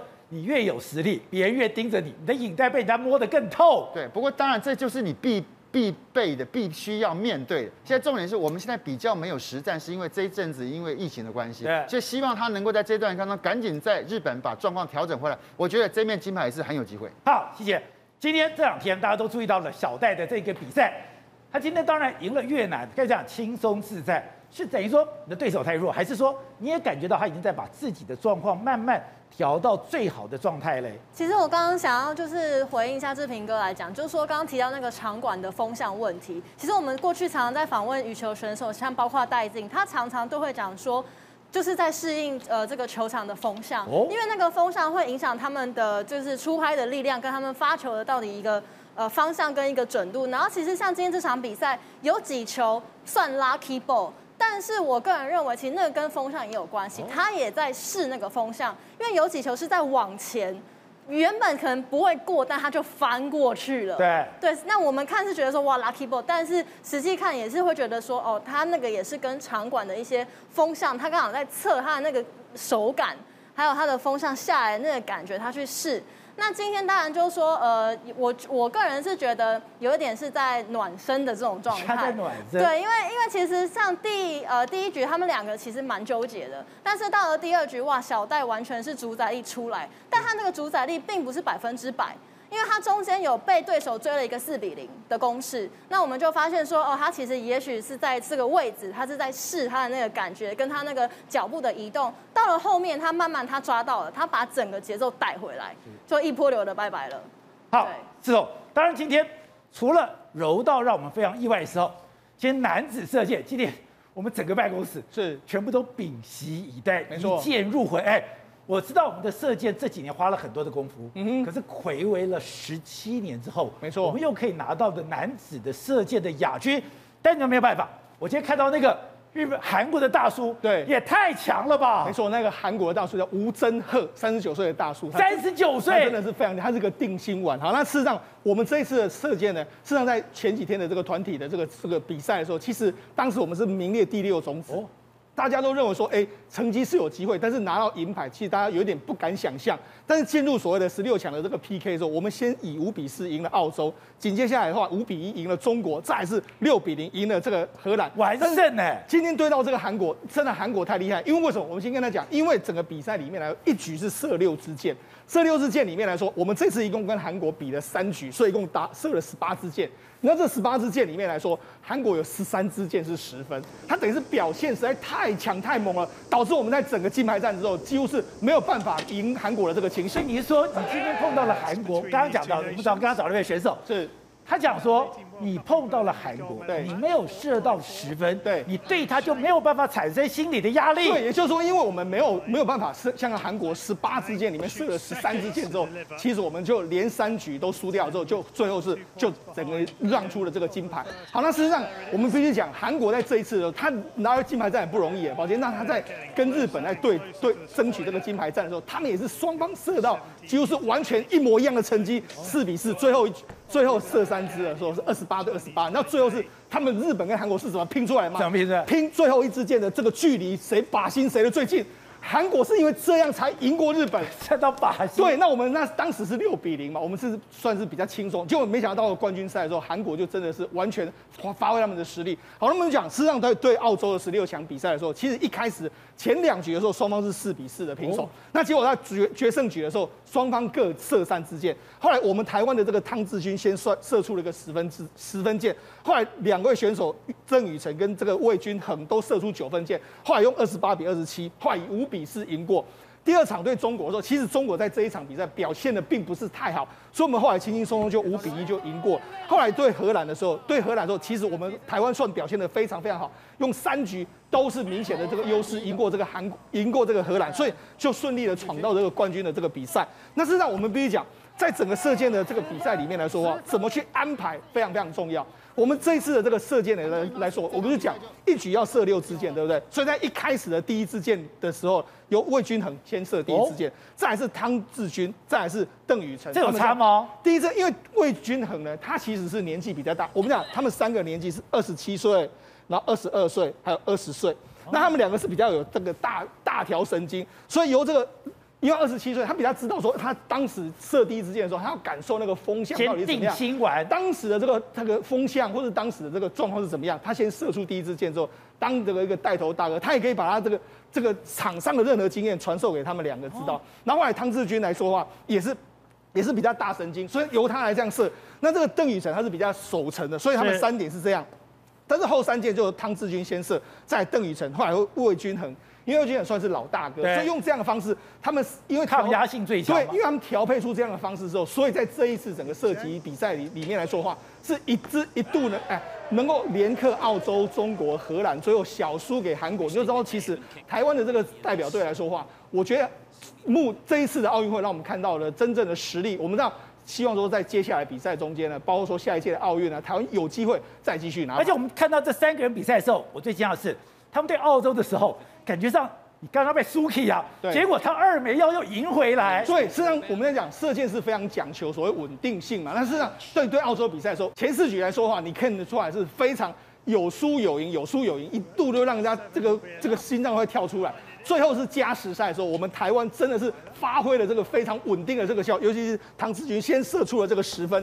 给了这个澳洲压力之后呢，后来澳洲才会就为以一分之差输给我们台湾。那过了澳洲之后，你可以看到对中国或是对整个荷兰的话，其实台湾就表现得相对比较稳定。但是无奈是韩国大叔真的太过厉害，说我们就还是最后还是输给了这个韩国。好，这边我们今天讲，今年让我们觉得最惊讶的是，我们的选手稳定度感觉比以前要强的许多。就算是碰到一些波折，哎，也很快就可以稳定下来。特别是刚刚讲。你碰到了澳洲，开始哎是没有那么顺了，一开始两个都是七分，那不好看呢，就没有想到澳洲居然赢了，然后就一直的势如破竹，过关斩将了。其实你可以看得出来，在整个真正的决赛当中，刚刚讲了，韩国射了十三支的十分，十八箭当中，我们只射了七支，所以可以看得出来，两队在这个部分还是有一点点差距。不过整体而言，我觉得今今这一届的奥运会，中华队的代表队给大家的感觉就是那个安心感，那个安心感在说，那是整个整个的提升，而不是一个人。我们以前你记不记得，我们可能某些代表队他会延后出发，比如说跆拳代表队，他会自己自行出发，很隐秘的不让大家知道他们在。做最后的怎么样的配战，然后呢，是等于是让他们准备好之后单独前往，把他们保护的很好。可是现在你发觉这样子的方式好像不见得对运动员有绝对的一个优势，反倒是让他们在国外不断的磨、不断的练。对，第一个不要有任何惧怕外国选手的一个的可能性。再来就是你当你跟这些人一直不断的较量的时候，你自己就已经到那个水平了。对，那你就不会觉得说，当你到这个大场面的时候。那个气场你镇不住，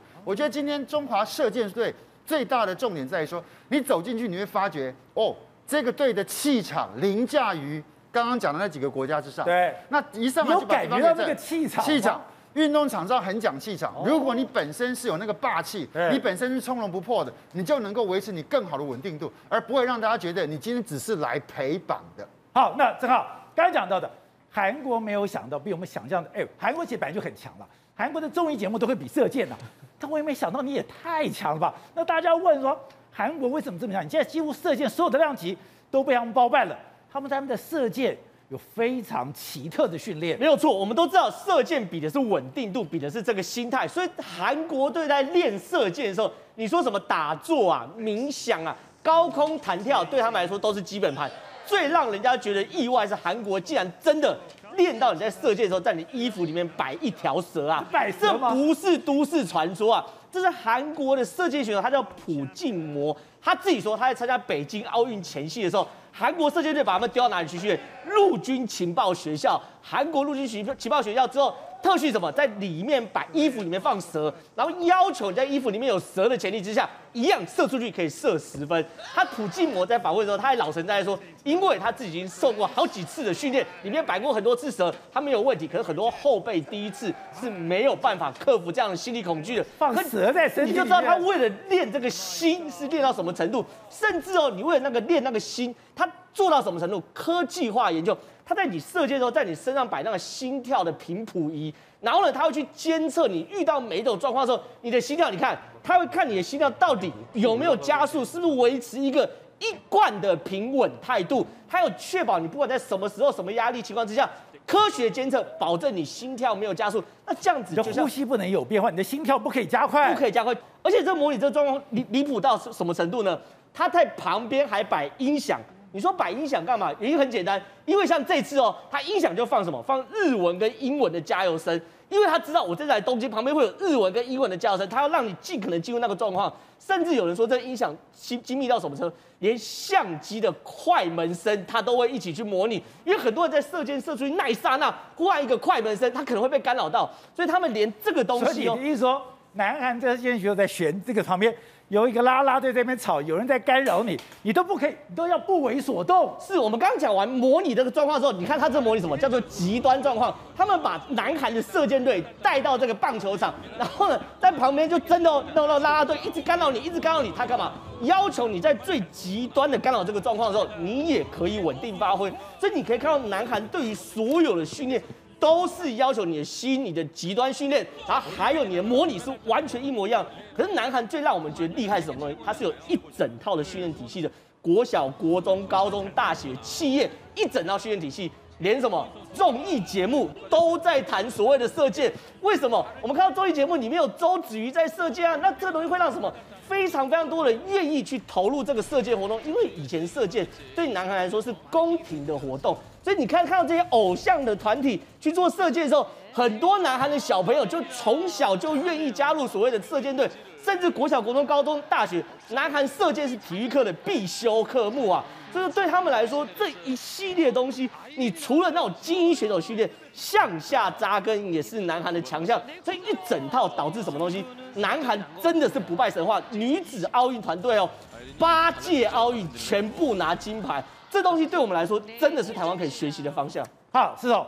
另外就是这一次的东京奥运，居然有一个项目滑板，滑板我没有想到都是年轻人，而且拿下今天拿下了女子冠军的这个。我也不知道怎么念，西史花吗？对，十三岁，没错。事实上，这个滑板是这一次冬奥的第一次的这个这个比赛。那滑板，他才十三岁，对。这都是伤哎，对，滑板一共有两种比赛，一种是公园比赛，另外一种是街街头赛。他们今天比的是这个街头赛。宝杰，那第一名的西史花是十三岁，第二名的里尔，巴西的这个小天使，他也是十三岁，第三名的这个中山，他十六岁。事实上，这个西史花他从五六岁就开始在练这个滑板。那滑练滑板的时候，那他们练的是这种，这就是所谓的这个这个所谓街头赛。街头赛的话，它其实是上上下下高低起伏。有包括说有扶手啦、长梯啦，还有各式各样的障碍物这样练。他说他从小一直练，练练练，你看练了十几年的时间。那甚至他练到人家，他刚才我们不是看到他满手都是手肘都是伤，到处都是伤。但是让他原本啊，他认为说他这一次这一届冬奥是没有什么机会的，因为他年纪还很小。但是他在这一年，因为冬奥延了一年之后，他长高了几公分，长高几公分之后，对身形变得比较好。身形变得比较好之后，他的控制力反而变得比较好一点。所以人家就说了，哎，因为有这一次的这个冬奥延期，让他可以顺利的这个夺冠。那那很难，那刚刚的画面。对，实际上日本人非常对滑板非常非常有兴趣。你看，实际上有非常多，常常有什么滑板团体的在百货公司里面表演，甚至他们从小就开始在练习。好，那除了这个西矢樺非常有非常有意思之外。宝杰，那他们这一次，因为这一次得奖都是所谓的年轻人嘛，所以这个西史花跟这个李尔啊，听说他们两个获奖的时候，他们两个不是在讲什么你得奖我得奖什么，对，他们居然在讲一个小浣熊日本的动画的故事，哦、就没想到他们讲这个东西呢，现在已经变成是日本热搜排行榜的第一名。哎，是哦，这两个金金银牌选手在谈论这件事，谈论小浣熊，十几岁的小女生嘛。好，那除了这个男女生的这个金牌之外，还有另外一个男子的这个街头赛的金牌。哭迷熊斗，他这几天也变成是日本爆红的。我们台湾红的是杨永伟，日本爆红的是他。为什么？事实上，这一次的这个比赛里面，大家都知道说，其实以这种街头滑板运动来说，起源是美国，美国一定是最强嘛。就没想到，哎，他这一次居然赢了美国的这个选手。那他为什么可以赢了美国选手？他也是从小开始练。而且他从小开始练的时候，练到什么时候？练到他们学校就说，哎，你不能够在我们学校练啊，因为你这这个会造成我们，因为日本的学校里面对这些运动还是相当相当的排斥。于是。他高中还没毕业，他就到美国去了。他等于是到美国去深造，跟美国的这个高手互相的切磋之后，很恐怖哎。对，他这个栏杆就这样下去。对，互相切磋之后，终于在这今年的这个奥运会里面来说，赢过所有的美国选手，所以那非常非常不简单。好，了我们稍微讲一下，你看，这就是我们刚才讲到街道赛，就是类似这样子。还有包括楼梯、扶手啦、路的边缘、长椅，还有墙壁，还有这个斜坡，这就是到街道赛。另外这个公园赛，公园赛就是它其实是弯。类似碗形这样子的地形，他们在那边做各式各样的这个动作，所以这两种比赛来说的话，这一次是都是冬奥新增加的这个这个项目之一。但是因为他们的动作真的都非常非常的酷炫，所以意外也变成是这一次全日本人非常关注的一项比赛。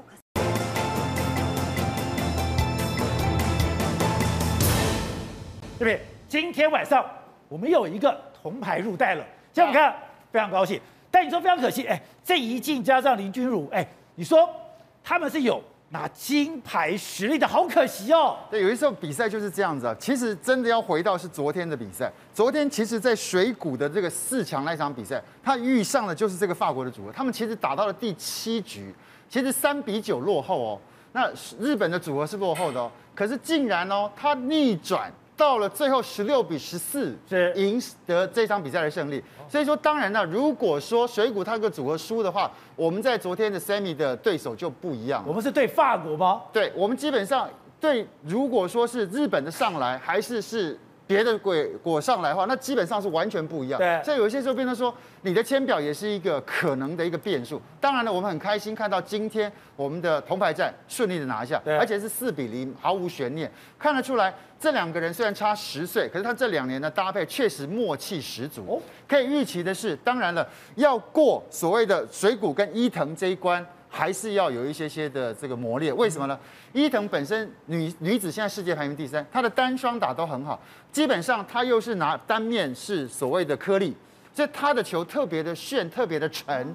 会短，所以你可昨天可以看得出来，一边是平，一边是颗粒的。对，一边是颗粒的，所以他的球回来的比较沉。那真的让我们两个在做静台提拉的时候，都会发觉有些时候那个 timing 会，因为它就比一般的球要沉一点点，那个可能的距离又有点换算上，它都对，没有办法抓的那么准。不过也可以从今天直落四可以看得出来，我们这个组合虽然说这一次的第三种子世界目前双打排名低，不过也达到了他们赛前预估的目标，替中华队再添一面铜牌。好，那。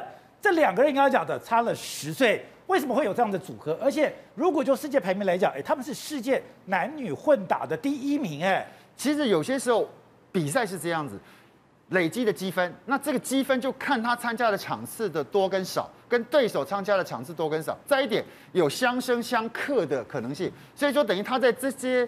场次当中，他累积的积分让他的积分窜升到第一。可是，在整体的对战，你还是可以看得出来，我们对日本这个组合目前看起来还在寻求破解之道。好，那谢谢。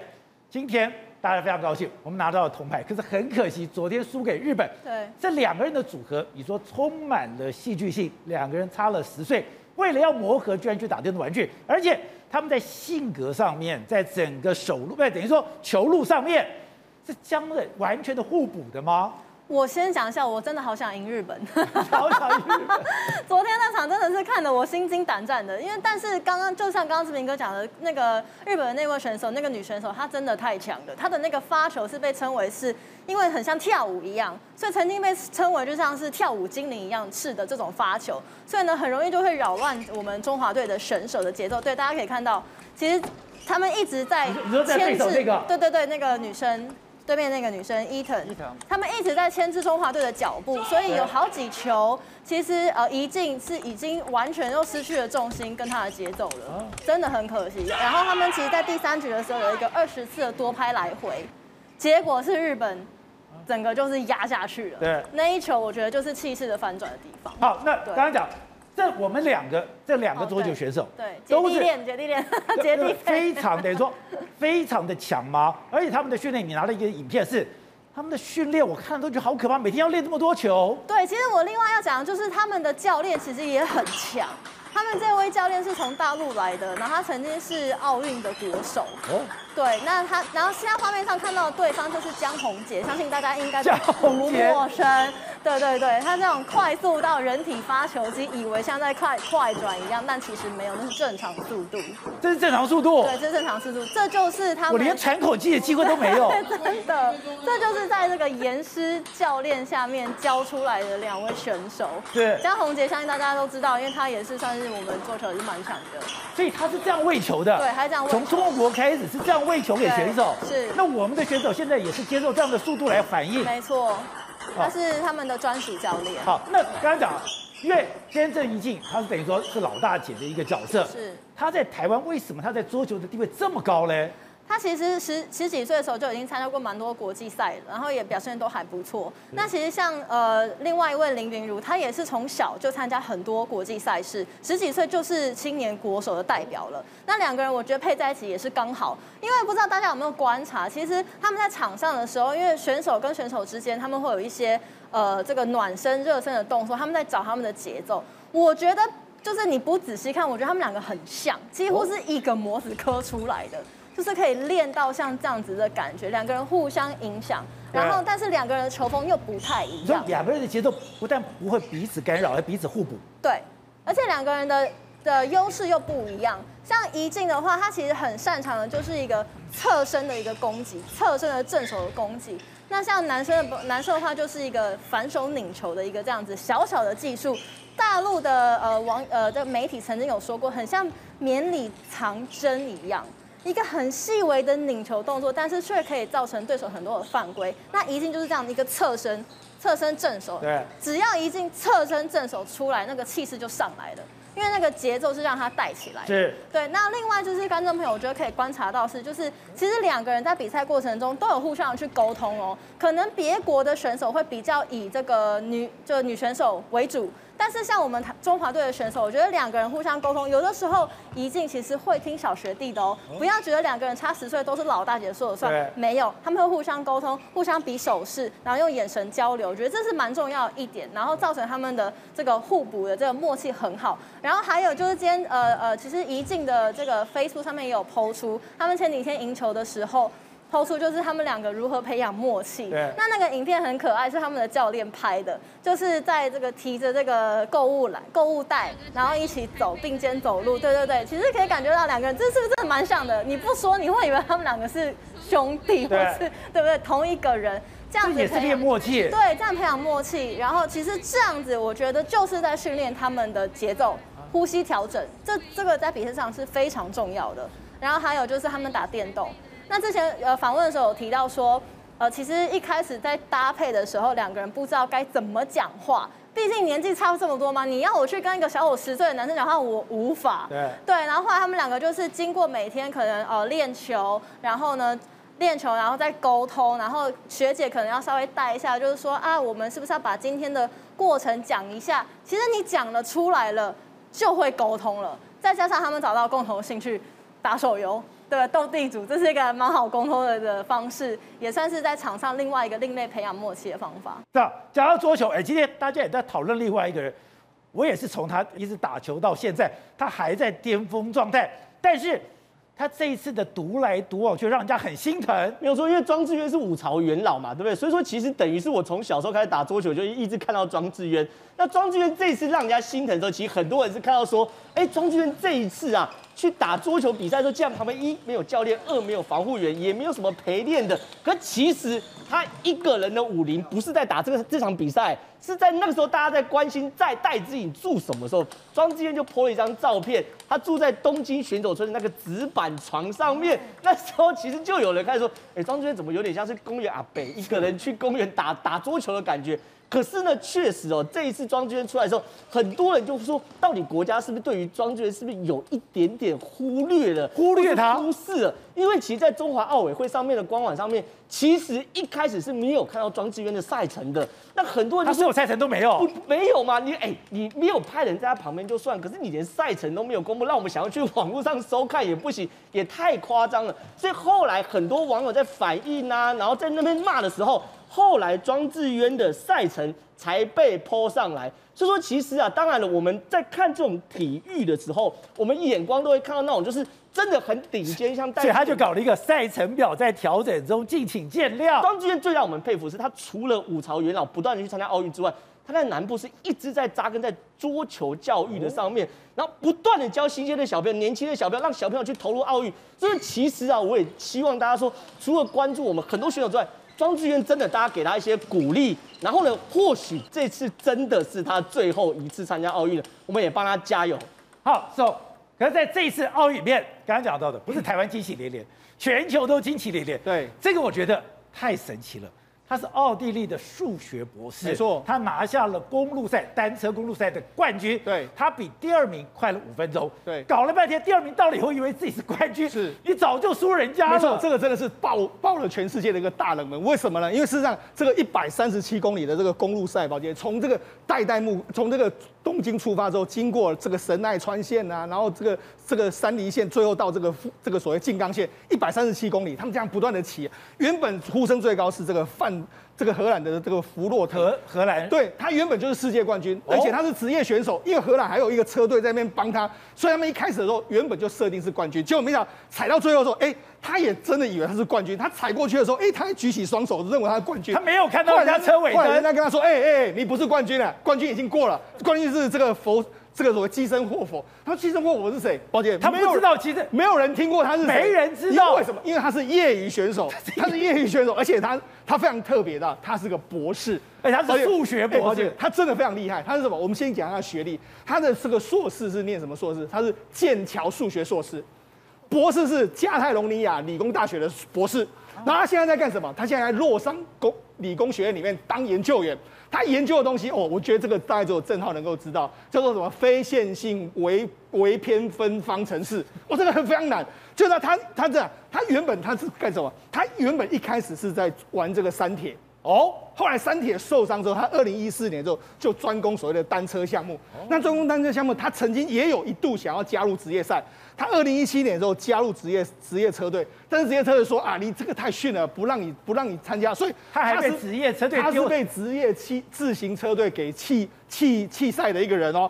后来他怎么说？哎，他我想荷兰他们是一个团队，他们就不断的在练习，他们还有战术，因为通常这种所谓公路战都是一大家一起嘛，因为有要有人挡，要对有人挡，有人有这个战略，他没有。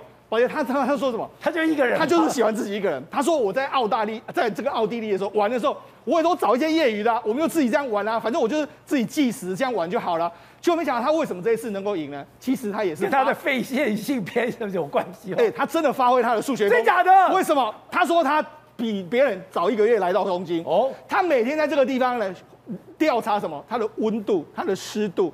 然后他的这个目前的这个状况是怎么样？他去调整他自己，所以他提前了一个月，哎，果然这个数学博士不是盖的，他连风速都算了，他就开始在那边一不不断的起，不断的起，他把当天当天所有的状况都搞得非常清楚之后，然后就他这这次可以骑出最佳成绩。再就是什么？他其实不太相信那种所谓策略，因为荷兰一开始的时候他们策略有点保守，对，有点保守，他们一直没有要冲刺，但是他没想到这个机身活佛，他马上就一直冲。他在大概过了这个三四十公里之后，他就一路领先，一路骑到最后。好，这边你有注意到这个？这个案子真的太有趣了。其实我们在台湾的整个 KLM 的这个比赛当中也看过一两个，就是真的像比如说有几个是医生哦，那他完全不是在车队里面。那刚刚提到，其实说比如说我们的冯善盖，他就是在所谓的欧洲的职业车队，他们有一队、二队、三队。那他的角色只是当什么？只是当所谓的破风手，就他也不是在主集团当中真的要拼。他不是拼名次，比如说拼名次，他是帮他挡风的，所以他们在整个编制上是很清楚。而且欧洲因为简单讲，自行车是一个特别强调、特别大的一个事业，所以说他们在整个编制上很完整，所以他们这完全一切都是照着他们的一步一步来。像这种突然间的一个国教，讲真的，几乎在欧洲是不会看到。所以我相信，对所有的职业车队这些职业好手，也没有想到会有这么一招，这么一个人。这次的难度相当的高，因为它的高低起伏真的是完全。在整个完赛的过程当中，几乎有一半的人无法完赛，所以会出现这样的一个起跑，也会改写了目前自行车大家对于怎么去拿到好成绩的一个想法跟做法。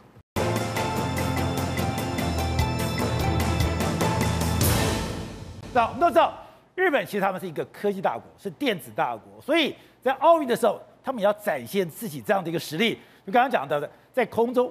我没有想到他把无人机玩的这么好，没有说很多观众朋友看到这一幕的时候，其实都觉得说啊，这跟之前潘梦安的屏东有什么不一样？我这样讲啊，之前潘梦安在做屏东灯会的时候，无人机是三百台，你现在看到到一千八百二十四台，这是完全不同量级的多工协调的状况。他们使用的是跟 Intel 相同，跟 Intel 合作一起做的这个无人机的多工，三百台就三百台，一千六差这么多吗？不都电子控制吗？完全不一样，因为它无人机之间的搭配，还有里面的通讯协调，甚至是在无人机二零一八年的那个时候，吉尼斯世界纪录只能同时控制一百台啊！你就知道，其实对于他们来说，每一次一百台到三百台到一千台，到现在一千八百二十四台。完全是不同的概念。当你出现那么多台在下面的协商的软体就非常非常重要。你可以看到日本在做这个无人机的时候，它是有意识的把这无人机变成一个什么地球的样子。它其实做成是让大家都是一个在地球村一起，而且它做三 D 立体的，三 D 立体的。所以说这东西让很多懂科技的人看到说，真的日本确实哦，在这一次奥运定位上。科技是个非常非常重要，你看现在已经是完全就是一个地球地球地图，甚至啊，他们表演完地球之外，他们还做做什么呢？他们去排这个 John Lennon 的歌，叫做 Imagine 嘛，很多人可能都听过。他在播 Imagine 的时候，他就可以同步列印出他的歌词来，所以说等于是他是跟歌词，然后完全同步在让人家看到的。可是很多人其实我们在电视上看到的无人机只有这样子而已，可其实哦，在日本原本设计的部分里面。